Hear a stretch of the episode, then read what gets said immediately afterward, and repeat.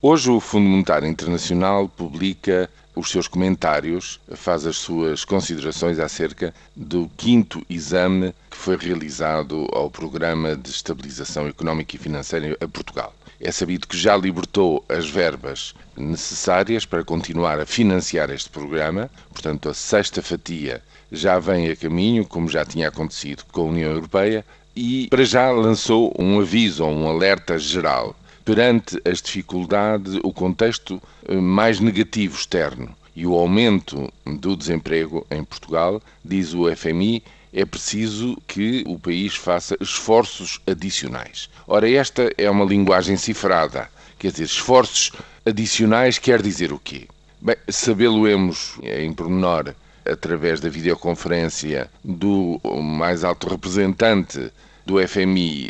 ligado a este programa, Sr. Selassie, mas sem dúvida nenhuma o que isto quer dizer é que efetivamente em 2013 e 2014 é preciso continuar a cortar no déficit concretamente o tal célebre anúncio do corte das despesas de 4 mil milhões nos próximos dois anos, adicionais àqueles que já estão inseridos no Orçamento de Estado ou na proposta do Governo para o Orçamento de Estado de 2013.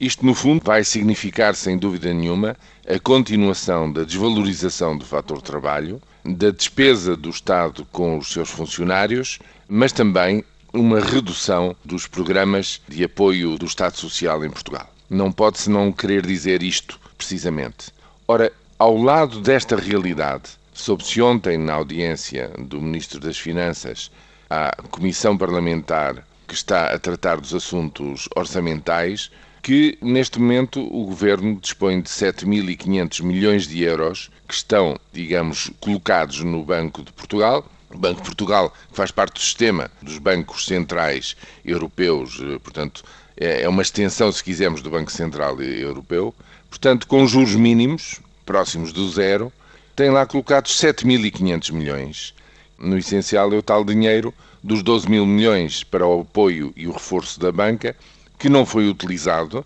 que provavelmente não será utilizado, porque todas as operações de reforço dos bancos que precisavam de recorrer a esse fundo já o fizeram, fizeram-no inclusivamente com mobilização de capitais próprios dos seus acionistas também, e chega-se ao ponto de, na apresentação de resultados, no dia de ontem, o BPI anunciar que até ao fim do ano até vai pagar 100 milhões daquilo que recebeu da ajuda do Estado para, no fundo, livrar-se quanto antes desse encargo e dessa intervenção, se quisermos, intervenção de dinheiros públicos em bancos privados. Ou seja, a banca está provisionada, diz-se sólida, começa a apresentar resultados melhores do que os do ano passado, portanto, a dar sinais de estar com mais força, e mesmo assim temos 7.500 milhões de euros de dinheiro que foi transferido para o Estado português, que está parqueado no Banco Central, sem se perceber muito bem para quê. A Secretária de Estado do Tesouro respondeu,